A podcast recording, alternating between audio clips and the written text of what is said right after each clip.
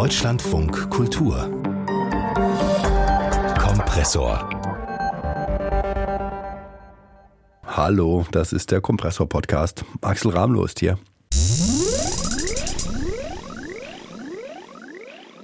Eine gute Million Menschen war am Wochenende auf der Straße. Die Demokratie schützen, hat da auf vielen Plakaten gestanden. Oder weg mit der AfD.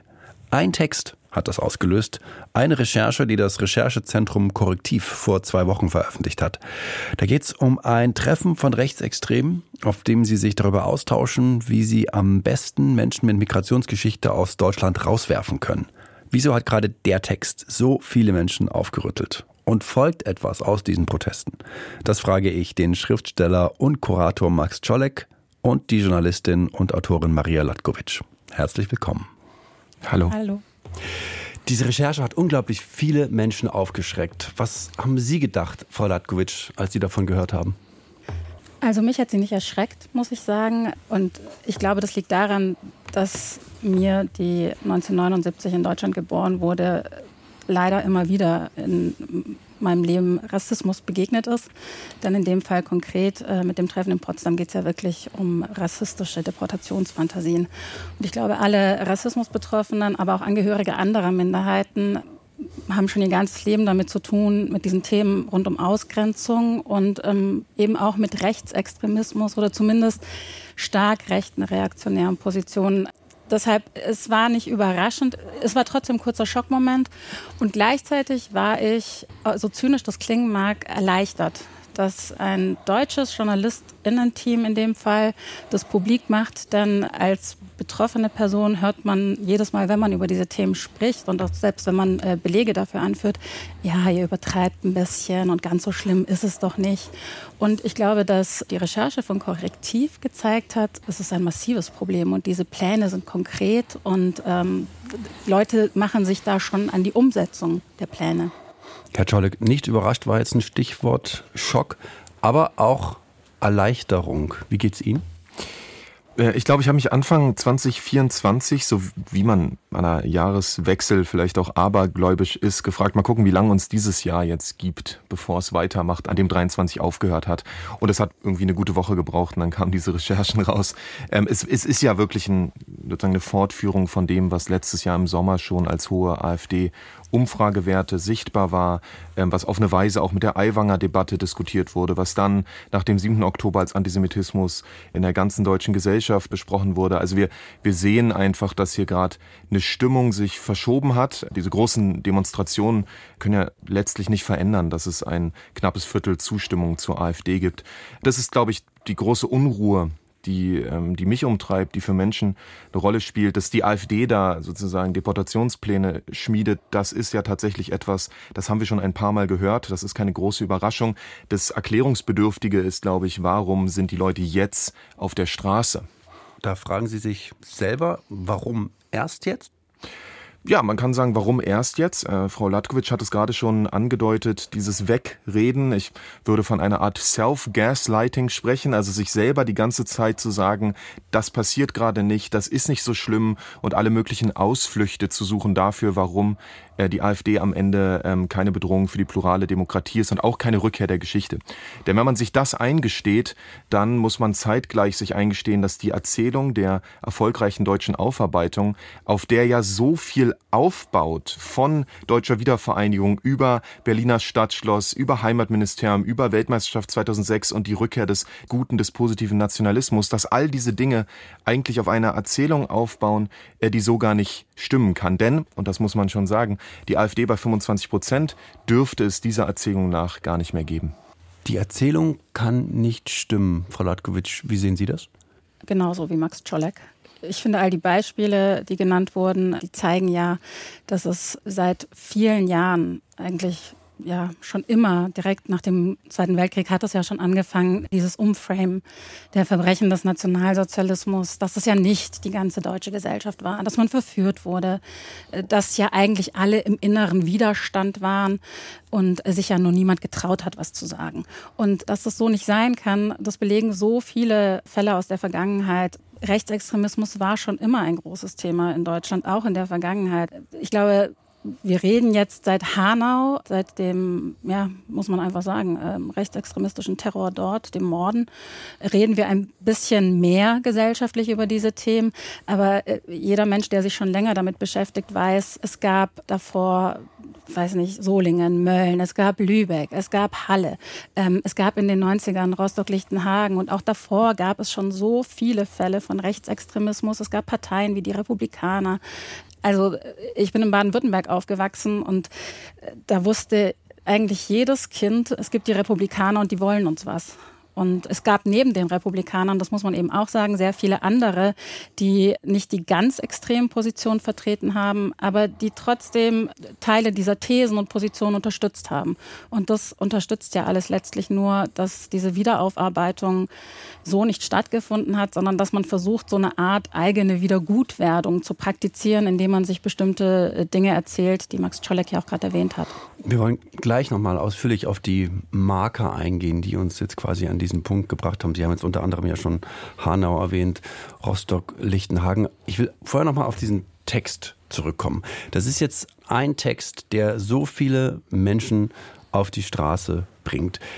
Können Sie sich erklären, was dieser Text hat, was so viele andere Texte anscheinend nicht gehabt haben, Herr Czolek? Ja, ich glaube schon, und das kann man, wenn man sich das gesamte, die gesamte Struktur dieser Veröffentlichung anschaut, kann man auch ganz gut nachvollziehen, ähm, dass es nämlich nicht nur den Text gab, sondern auch einen zweiten Teil, der dann im Berliner Ensemble aufgeführt worden ist, dass es ein relativ hohes Maß an Inszeniertheit gibt in diesen Recherchen in der Art und Weise, wie die aufbereitet wurden.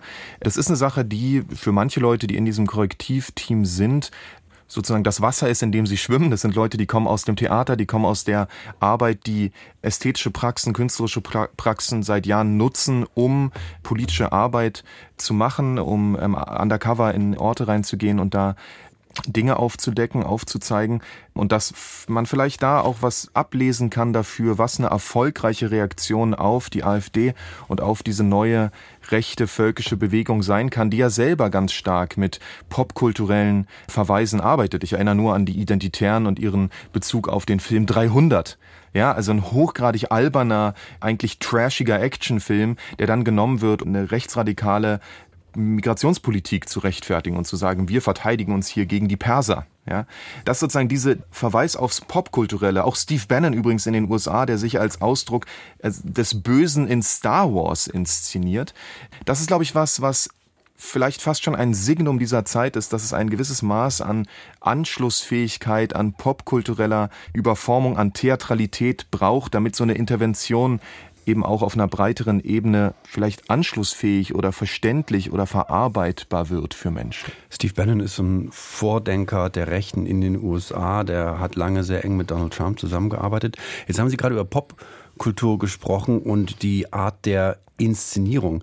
Die Frage, die sich mir stellt, vielleicht an die Journalistin, wie viel Inszenierung ist denn gut? Weil das ist ja ein Kritikpunkt, der nicht nur jetzt aus der extremen Rechten kommt, sondern auch von anderen, dass die Inszenierung dazu geführt hat, dass das Ganze jetzt wie ein Kammerspiel betrachtet wird und ein Stück weit auch unseriös ist. Also ich glaube, grundsätzlich muss man sich klar machen, dass Journalismus in sich immer etwas Inszeniertes hat. Denn als JournalistInnen sitzen wir ja immer da und überlegen uns, welche Textform ist passend für das, was wir machen wollen, was wir transportieren wollen an Botschaften. Und es gibt natürlich immer das Ideal, dass wenn man über sehr ernste Themen berichtet, dass man dann den Bericht als Stilform nimmt. Aber es gibt ja auch Reportagen und das ist letztlich eine subjektive Wiedergabe von Realitäten. Also deshalb dieses ganze Inszenierungsthema, ich finde, das führt am eigentlichen Thema vorbei, denn ähm, ich glaube, die Inszenierung ist sicherlich ein Teil dessen, warum da jetzt so viel Aufmerksamkeit da ist. Aber dass journalistische Texte in Akte gegliedert werden beispielsweise, das gibt es auch in anderen Fällen. Also das ist jetzt nicht komplett neu und das kann manchmal auch dramaturgisch Sinn ergeben in einem journalistischen Text, beispielsweise einer Reportage, dass man das so strukturiert und dass man mit Methoden des Theaters arbeitet. Ich glaube aber, dass die Inszenierung wirklich nur ein Teil dessen ist, worum es geht. Ich glaube, in diesem Fall hängt es schon auch damit zusammen, dass wir im Moment alle sehr aufmerksam sind, viele Sorgen rund um das Thema AfD, dass wir das Jahr 2024 haben, in dem mehrere sehr wichtige Wahlen anstehen und die Befürchtung groß ist, dass die AfD dabei sehr gut abschneiden könnte. Und ich glaube, es hängt auch damit zusammen, ja, das so ein bisschen, gerade nach dem 7. Oktober, äh, Max Czolek hatte das ja schon erwähnt, auch das Thema Antisemitismus und ähm, so ein bisschen Teil der äh, deutschen Selbsterzählung, wir sind doch die Guten, wir sind doch nicht die, die andere ausgrenzen, sondern wir sind die, die doch für Vielfalt und Gemeinschaft stehen und mehr aus der Geschichte gelernt haben als andere. Jetzt haben wir ein bisschen auseinandergenommen, wie der Text so viel Wirkkraft entfalten konnte. Sie haben aber vorhin schon mal, Frau Latkiewicz, davon erzählt, dass wir ein Stück weit in die Geschichte zurückschauen müssen. Sie haben Hanau erwähnt, die terroristischen Anschläge da von 2020. Rostock, Lichtenhagen. Sie sind ja sogar zurückgegangen bis zum Zweiten Weltkrieg. Herr Czwolik, wie ist es aus Ihrer Sicht? Haben Sie so eine Art historischen Marker, wo Sie sagen, da hat das angefangen? Ich glaube, dass in, in der Gegenwart und auch in sowas, so einem Phänomen wie der AfD oder dieser neuen Stärke einer völkischen ideologischen Formation oder so in Deutschland verschiedene Vergangenheiten gleichzeitig stattfinden. Ja, also wir haben natürlich die 30er Jahre als einen Referenzraum schon allein durch diese Wannsee-Konnotation, aber auch durch das, was die konkret besprechen. Und das vielleicht auch nochmal wichtig zu sagen, die Kernvision betrifft natürlich die Frage des Unterschieds zwischen ethnischen Deutschen und Menschen, die nicht in dieses Raster der ethnischen Deutschen schafft und die sollen dann irgendwie äh, abgeschoben oder deportiert werden. Aber es betrifft ja auch Leute, die nicht so denken wie diejenigen, die das machen wollen, also Linke. Und ich glaube, dass da auch nochmal eine Tradition, eine anti-linke Tradition sichtbar wird, die in Westdeutschland einfach niemals aufgearbeitet worden ist, die in ihrer Gewalttätigkeit ja bis weit in die sogenannte bürgerliche Mitte reicht. Was meint Sie damit? Na, ich glaube, das sehen wir an der Art und Weise, wie über den Begriff der bürgerlichen Mitte links permanent als eine Gefahr hochgespielt wird, was, wenn wir uns die realen Gewaltstrukturen und Gewaltstatistiken anschauen, ähm, schlicht nicht der Realität entspricht. Wir erleben also eine westdeutsche Gesellschaft, die sich selber eine Vorstellung davon zurechtlegt, wo die Gefahren lauern. Und diese Gefahren lauern eben in dieser Vorstellung von der bürgerlichen Mitte, die schon bei Konrad Adenauer formuliert ist, äh, immer gleichermaßen links wie rechts.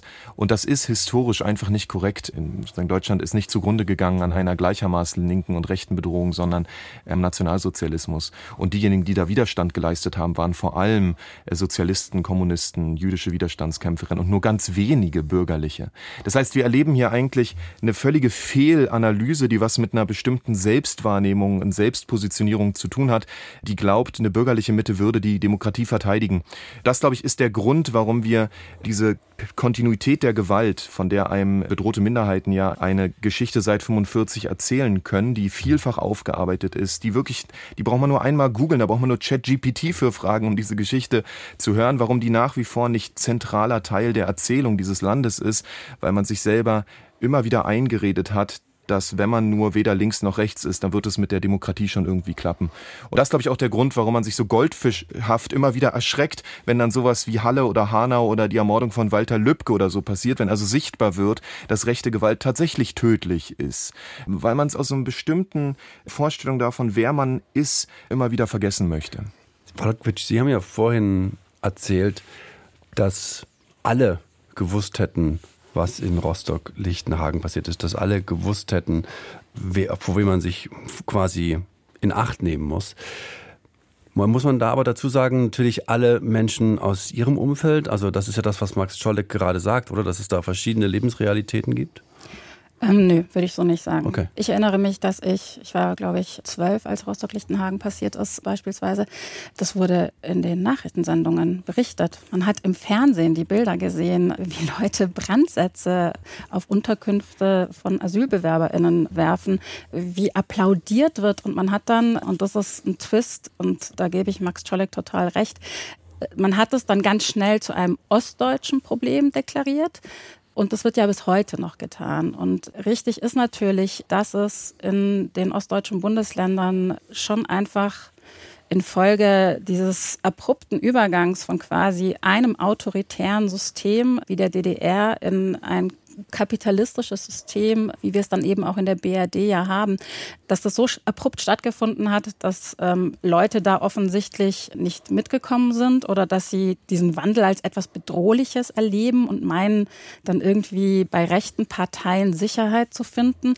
Aber es ist kein ostdeutsches Problem. Wir haben auch in den westdeutschen Bundesländern hohe Werte für die AfD. Und wenn man sich beispielsweise die Leipziger Autoritarismusstudie anschaut, die alle zwei Jahre erscheint, die wurde nicht grundlos umgetauft in Mitte-Studie, weil den AutorInnen aufgefallen ist, Autoritarismus oder zumindest autoritäres Denken ist etwas, was sich wirklich quer durchs politische Spektrum, auch von Ost nach West, durch alle Parteien und auch komplett durch die bürgerliche Mitte zieht. Und also deshalb, ich glaube, dass das schon immer alle mitbekommen haben, aber dass manche eben, nämlich ethnische Deutsche, das Glück haben konnten, sich zu sagen, betrifft mich ja nicht, ist ja nicht gefährlich für mich.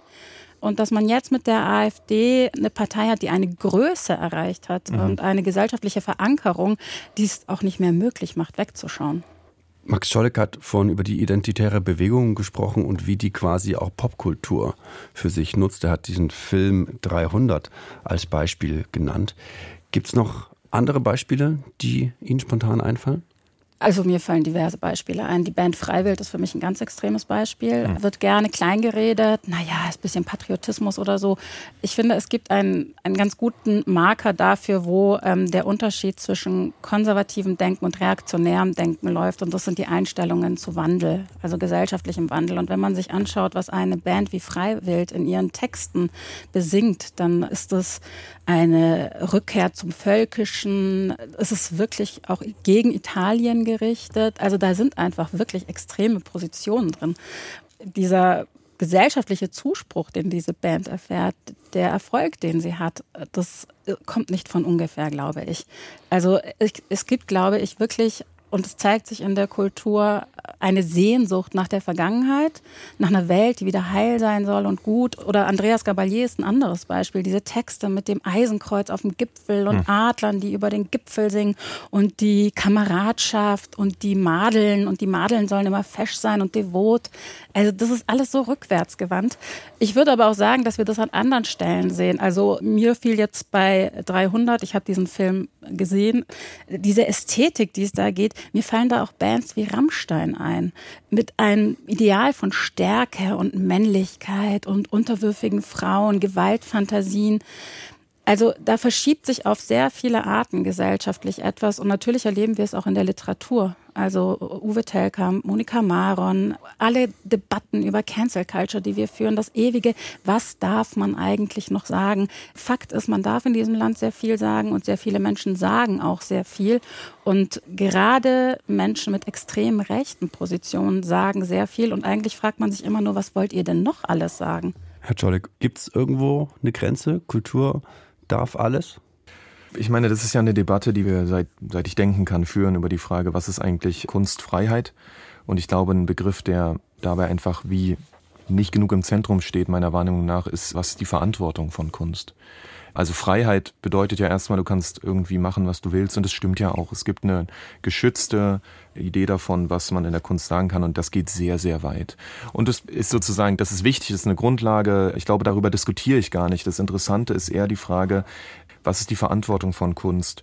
Und da kann man, und da pflichte ich dem Gesagten jetzt von Frau Latkovic auch schon bei, einfach nach 45 eine sehr intensive Entwicklung gerade in Westdeutschland beobachten, bei der Kunst sehr früh schon zu einem Teil eines Versuchs wird, Deutschland jenseits des politischen Abgrunds neu zu denken. Und das kann man jetzt positiv formulieren, als eine neue Vision formulieren. Man kann es aber auch negativ formulieren, als der Ort, an dem die Verantwortung nicht übernommen werden muss.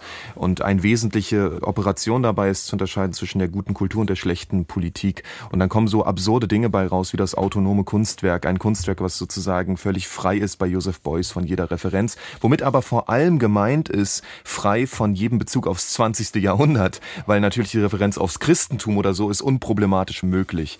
Und diese Entlastung, Selbstentlastung der Kunst hat, glaube ich, zur Folge, dass man heute wie kaum ein Instrumentarium an manchen Orten in der Kunst hat, dieser Repolitisierung zu begegnen, weil man sich selber jahrzehntelang eingeredet hat, dass Kunst mit Politik nichts zu tun hat.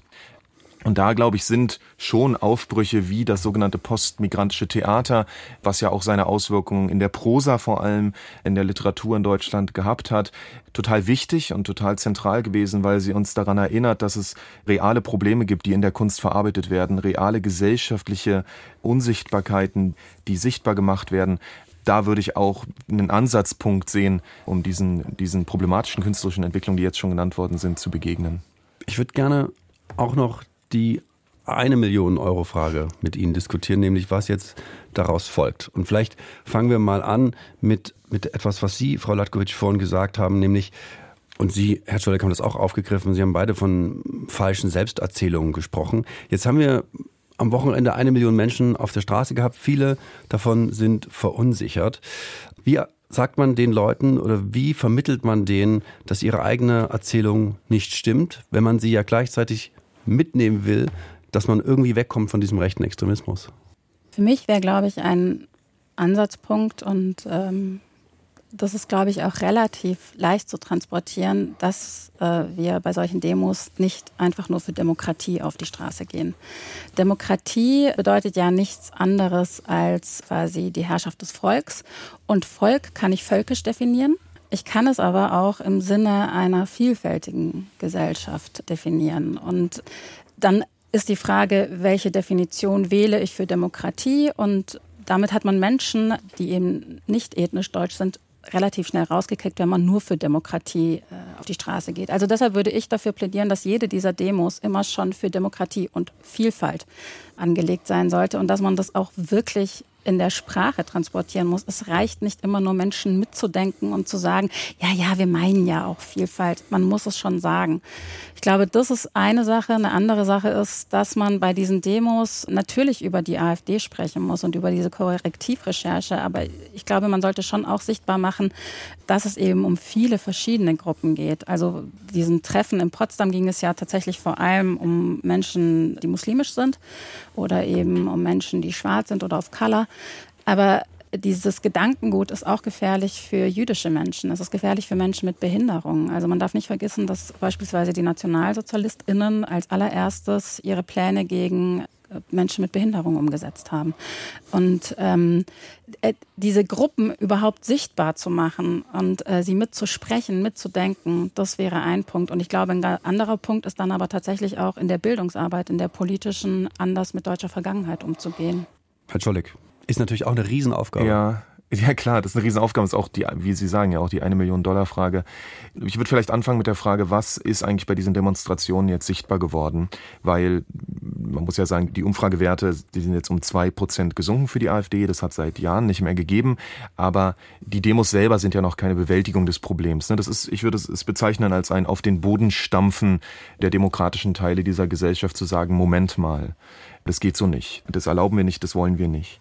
Das ist ja erstmal gut, aber es ist auch natürlich irgendwie begrenzt. Und es ist umso begrenzter, je mehr man sich anschaut, wie wenig in der Politik eigentlich gerade als Reaktion passiert. Gerade in Kontrast zu dem, was die Bauern zum gleichen Zeitpunkt noch gemacht haben und welche Erfolge sie damit erreicht haben. Also vielleicht fehlt es uns an Traktoren, aber diese über einer Million Menschen auf der Straße haben zu keinen sichtbaren Effekten im Moment zumindest in der Politik geführt. Und das finde ich schon besorgniserregend, weil das einen daran erinnert, dass die Linke als Partei jetzt gerade verschwunden ist und äh, das natürlich auch irgendwie Ausdruck einer gesellschaftlichen Verschiebung ist. Das habe ich in meinen Lebzeiten noch noch nicht erlebt, dass keine ausdrücklich linke Partei im Parlament ist. Und ich glaube, dass das uns noch fehlen wird. Wir sind an einem Punkt, wir bräuchten eigentlich bestimmte politische Kräfte gerade, die wir nicht haben, um gegen die AfD auf diese Weise vorzugehen. Es wir sind also noch eine Linkspartei. Naja, aber die Fraktion ist ja gerade, hat sich ja gerade aufgelöst durch Wagenknecht, mhm. die da rausgegangen ist. Und ob die bei der nächsten Bundestagswahl überhaupt ins Parlament kommen, ist nicht klar. Die sind bei Umfragen in den nächsten Wahlen in einem halben Jahr, stehen die wahnsinnig schlecht da. Ich will nur sagen, wir erleben gerade auf politischer Ebene dass wir eigentlich eine große Schwäche dieser Position sehen können. Und auf zivilgesellschaftlicher Ebene würde man jetzt sagen, na gut, also wenn die Politik uns nicht retten wird, dann müssen wir es halt selber tun. Und auch da muss ich sagen, dass der 7. Oktober und die Dinge, die danach passiert sind, kein gutes Zeichen waren dafür, wie gut wir in der Lage sein werden, angesichts dieser Niederlagen weiterhin solidarisch miteinander zu sein. Es ist interessant, dass Sie beide immer wieder auch auf den 7. Oktober zurückkommen, also auf den Tag, an dem die Hamas Israel angegriffen hat? Ähm, ja, ich glaube, weil das ein Punkt war, an dem in Deutschland klar geworden ist, dass eine Idee eines politischen Subjektes, in was wir jetzt anderthalb Jahrzehnte Energie und Hoffnung rein investiert, rein projiziert haben, vielleicht genauso verstrickt ist mit gesellschaftlichen Gewaltverhältnissen und es immer noch ein sehr weiter Weg ist, bis man so einen Punkt gemeinsamer Humanität, gemeinsamer Empathie oder so erreicht. Und das ist einfach angesichts der Bedrohung, die von der AfD ausgeht, gerade der denkbar schlechteste Zeitpunkt. Jetzt wäre eigentlich der Punkt, an dem wir irgendwie zusammenfinden müssten. Also ich habe gerade so ein bisschen das Gefühl, da braut sich so ein perfekter Sturm zusammen und es wird echt eine Generationenaufgabe, da jetzt irgendwas zusammenzusuchen, was es uns ermöglichen wird, diese plurale Demokratie zu verteidigen. Reden Sie dann von der Politik oder reden wir jetzt hier über jeden Einzelnen, also über diese eine Million Menschen, die am Wochenende auf die Straße gegangen sind? Tendenziell über jeden Einzelnen. Ich glaube, die Politik wird uns nicht retten. Sind Sie genauso pessimistisch, Frau Datkovic?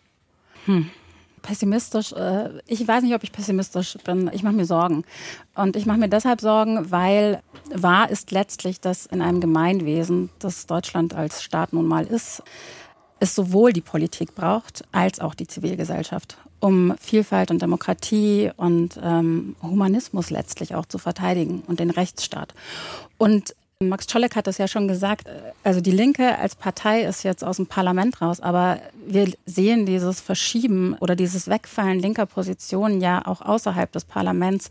Wenn man sich ansieht, wie alle Parteien auf die Politik der AfD reagieren seit Jahren, dann ist es ein einziges Übernehmen von rechten Positionen.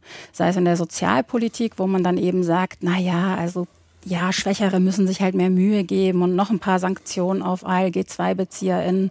Das kann nicht sein. Und noch schlimmer, finde ich, sieht man es bei der Migrationspolitik wo natürlich erstmal alle sagen, ja, ja, natürlich soll es den Menschen gut gehen und niemand soll sterben im Mittelmeer. Aber wenn es dann darum geht, was machen wir denn mit den Geflüchteten, dann gibt es auch keinen Aufschrei, wenn die EU darüber spricht, dass man irgendwelche Auffanglager für Migrantinnen an den EU-Außengrenzen einrichtet, wo dann die Asylfeststellungsverfahren stattfinden. Und da ist dann schon das Wort Lager außerhalb von unserem Bereich. Und da ist dann auch schon wieder leider eine gewisse Nähe zu den Ideen von einem Martin Sellner, der so ein quasi staatliches Konstrukt in Nordafrika als Lager für muslimische Menschen und Andersdenkende in Deutschland einrichten will. Also der ganze Diskurs kippt komplett nach rechts und genau wie Max Czolek sagt, uns fehlt eine wirklich starke linke Position antworten, die nicht darin bestehen, Positionen der AfD zu übernehmen und ein bisschen abzuschwächen, sondern Menschen eben zu sagen, nein, das ist falsch, was diese Partei Liegt sagt. Liegt das an der Linken oder am Zeitgeist? Ich glaube beides tatsächlich. Man sieht es ja international. Also es ist ja kein exklusiv deutsches Problem, dass rechtsextreme und faschistische Gruppen politisch mehr Einfluss gewinnen. Man sieht das in Italien, Ungarn, in Schweden, äh, setzt es sich durch, in den USA mit den Alt-Rights ganz extrem. Und das muss man sich vielleicht aus einer politischen Perspektive klar machen. Diese faschistischen Tendenzen, die haben sich im 20. Jahrhundert um den Staat konzentriert. Und heute ist es ein kulturzentriertes Denken. Und die Kultur, die da verteidigt werden soll, ist eben eine immer sehr weiße, eine sehr männlich geprägte, christlich geprägte, und diese Leute, die wollen, dass alles wieder zurückgeht in eine vermeintlich heile Welt. Und das kann es aber nicht sein. Also davon, dass man sich hinstellt und wie ein zweijähriges Kind schreit, ich will das aber alles nicht und ich sehe diese Veränderung nicht, wenn ich die Augen zumache, dann gibt es sie nicht. Davon werden sie nicht weggehen. Und als Politik glaube ich, oder für politische Parteien und auch die für die Regierung, gibt es eigentlich nur die Wahl, entweder man kippt jetzt immer weiter mit der AfD nach rechts, tut so, als wären das keine rechten Positionen, mhm. oder man sagt, okay, hier ist jetzt Schluss. Es stimmt nicht, dass alles eine Katastrophe ist. Ja, aus beispielsweise Flucht und Migration folgen bestimmte Dinge, damit geht ein bestimmter Wandel einher. Aber wir können das lösen. Und ich will jetzt nicht auf Angela Merkel machen, wir schaffen das, obwohl ich finde, dass es genau die richtige Reaktion damals war, zu sagen, wir schaffen das. Aber man muss schon sich dafür entscheiden, will man Wandel mitgehen und will man ihn ermöglichen? Und wie nimmt man Menschen dabei mit? Oder stellt man sich hin wie die AfD und sagt, Wandel ist furchtbar und wir wollen alles wieder rückwärts abwickeln? Ja, Herr Czolek. Ja, da würde ich gerne noch eine, eine, nur eine Sache hinzufügen und sagen, und das ist auch Ergebnis einer ganz bestimmten Erinnerungskultur und der Art und Weise, wie darin eine Fantasie transportiert wird, wer diese Gesellschaft sozusagen gerettet oder wieder gut gemacht hat. Und diese Fantasie ist, dass eine deutsch-deutsche Gesellschaft ihre eigene Aufarbeitung geleistet hat. Ganz knapp gesagt, erst die Nazi-Eltern, dann die Kinder, die gefragt haben, wo wart ihr, und dann die Kindeskinder, die wieder stolz sein können auf Deutschland. Wenn es doch real immer auch andere Menschen in diesem Land nach 45 gegeben hat, die teil hatten an dieser Erarbeitung einer Widerständigkeit und die maßgeblich die Kontinuitäten der Gewalt erlebt haben an ihren eigenen Körpern. Und ich glaube, dass man diese Geschichte nicht als eine Geschichte von einer pluralen Gesellschaft erzählt, einer, in der die Antifa-Genschlik von GastarbeiterInnen aus Italien, Griechenland, Türkei und so weiter und von Juden, Jüdinnen und von Afrodeutschen äh, als Widerstandsgeschichte entwickelt worden ist. Dass also das, was wir heute wehrhafte Zivilgesellschaft nennen, maßgeblich auch in der Handlungsmacht von den sogenannten migrantischen Teilen der Bevölkerung liegt, ist, glaube ich, schon ein erstes Problem, weil dadurch immer wieder diese Fremdheit erzeugt wird, indem man sagt, ja, aber lernen die eigentlich unsere Lektion? Ich würde sagen, unsere Lektionen sind bereits Ergebnis unserer gemeinsamen Arbeit daran. Und dieser Paradigmenwechsel, wenn man so will, hin zu einer pluralen Gesellschaft, die sich auch eine plurale Erinnerungskultur erzählt, der ist ausgeblieben und der ist der Grund, warum jetzt die Widerstandskräfte gegen die AfD so niedrig sind und dieses Immunsystem Problem dieser Gesellschaft zwar anspringt, wenn, was weiß ich, muslimisierter Antisemitismus auf den Straßen sichtbar wird, aber eben nicht, wenn es in der AfD passiert. Das sind viele düstere Elemente, die wir hier besprechen, selbst nach einem Text, der ja eine Million Menschen am Wochenende auf die Straßen gebracht hat, gestern auch noch mal mehrere Zehntausend. Wo ist für Sie beide ein Punkt, wo Sie sagen, ja, da glaube ich, dass wir uns in die richtige Richtung entwickeln? Frau Latkiewicz. Also ich glaube, für mich ist das, was mir Hoffnung macht, tatsächlich die Arbeit der Gruppen, der migrantisierten, rassifizierten Gruppen in diesem Land, der Minderheiten. Ich sehe es wie Max Czolek, dass wir heute anders auf Themen wie Migration schauen, dass wir anders über Behinderungen sprechen, über Armut. Das ist, glaube ich, sehr stark gekoppelt an betroffenen Gruppen, die diese Themen vehement verteidigen und in die Öffentlichkeit tragen und die ja selbst eigentlich dafür gecancelt werden in einem fort, auch wenn Rechte immer behaupten, sie würden gecancelt, sobald sie darauf reagieren. Aber die gecancelten, die tatsächlich gecancelten sind Minderheiten. Und mit welchem Durchhaltevermögen da gearbeitet wird, das macht mir schon Hoffnung. Ich glaube, mir macht in Teilen auch Hoffnung, dass es ein wachsendes Unbehagen gibt, wenn es um die AfD geht. Aber ich finde, es ist ein sehr ethnisch deutsch zentriertes Unbehagen, weil es da immer wieder darum geht, aber ich will in einem Land leben, in dem ich frei bin und meine Kinder sollen in einem Land leben, in dem sie frei sind. Und also es konzentriert sich alles so auf diesen Faschismus-Aspekt für ethnisch Deutsche. So kommt es mir vor. Und ja, ich möchte auch nicht in einem faschistischen System leben. Ich möchte aber vor allem auch in einem Land leben, in dem alle Gruppen Platz haben und Rücksichtnahme erfahren. Also super, wenn Leute demonstrieren gegen die AfD, aber sie sollen bitte dann eben auch Minderheiten zuhören und sie ernst nehmen und nicht erst dann hinhören, wenn Deutsche wieder sagen, und zwar anderen Deutschen, ey, wir müssen echt aufpassen. Herr Czolek? Ich glaube, meine Antwort ist ein bisschen ein Prinzip, worüber ich die letzten Wochen mehr nachdenke und das kann man vielleicht als eine Art ähm, dialektisches Verständnis von Hoffnung verstehen. Also nicht ein geradliniges, ah, hier läuft das gut, ah, darauf hoffe ich jetzt, sondern eher zu sagen, die Hoffnung besteht darin, dass wir endlich als sozusagen Gesellschaft vielleicht in eine Art Krise kommen, was diese Vorstellung der Überwindung der Geschichte angeht. Ich glaube, es ist wahnsinnig notwendig, bevor man handlungsfähig wird, anzuerkennen, was überhaupt gerade schiefläuft. Und ich habe das Gefühl, die Leute, denen mangelt es einerseits an Fantasie, zu, sich vorzustellen, was die AfD da macht und andererseits wirklich an Bereitschaft, sich klar zu machen, dass das, was man sich die letzten Jahrzehnte erzählt hat als erfolgreiche Aufarbeitung, schlicht so nicht gestimmt hat. Ähm, ein knappes Viertel AfD in Deutschland, ich sage es nochmal, das dürfte es nach dieser erinnerungskulturellen Selbsterzählung dieses Landes gar nicht mehr geben. Und ich glaube, die Krise ist die notwendige Voraussetzung dafür, dass wir in sowas wie eine Handlungsfähigkeit kommen, ähm, weil wir doch wissen, was auf dem Spiel steht. Ähm, weil wir doch wissen sozusagen, was schon mal passiert ist. Und ehrlich gesagt, beim ersten Mal kann man den Leuten noch zugute halten, die Nazis waren ja noch nicht da gewesen. Das heißt, diese krasse Entfaltung von Gewalt hatte man vielleicht wirklich nicht vor Augen. Aber beim zweiten Mal, Shame on us, wenn wir das nicht diesmal aktiver und klarer zurückdrängen. Max Czolek hier bei uns im Deutschlandfunk Kultur. Er ist Schriftsteller und Kurator. Wir haben gesprochen über die Recherchen des Recherchezentrums Korrektiv, über rechtsextreme Aktivisten und Politiker. Und wir haben hier darüber gesprochen, was das über Deutschland aussagt und was daraus folgen soll. Und wenn ich sage wir, dann war Maria Latkovic natürlich auch noch dabei, die Journalistin und Autorin. Ihnen beiden vielen Dank. Vielen, vielen Dank. Dankeschön. Popkultur ist überall, auch bei den Extremrechten. Auch bei der Recherche von Korrektiv über rechtsextreme Deportationsfantasien. Wir haben hier in unserem Kompressor-Podcast jeden Tag neue Gespräche, neue Diskussionen aus der Popkultur und über die Popkultur. Schön, dass Sie uns zuhören.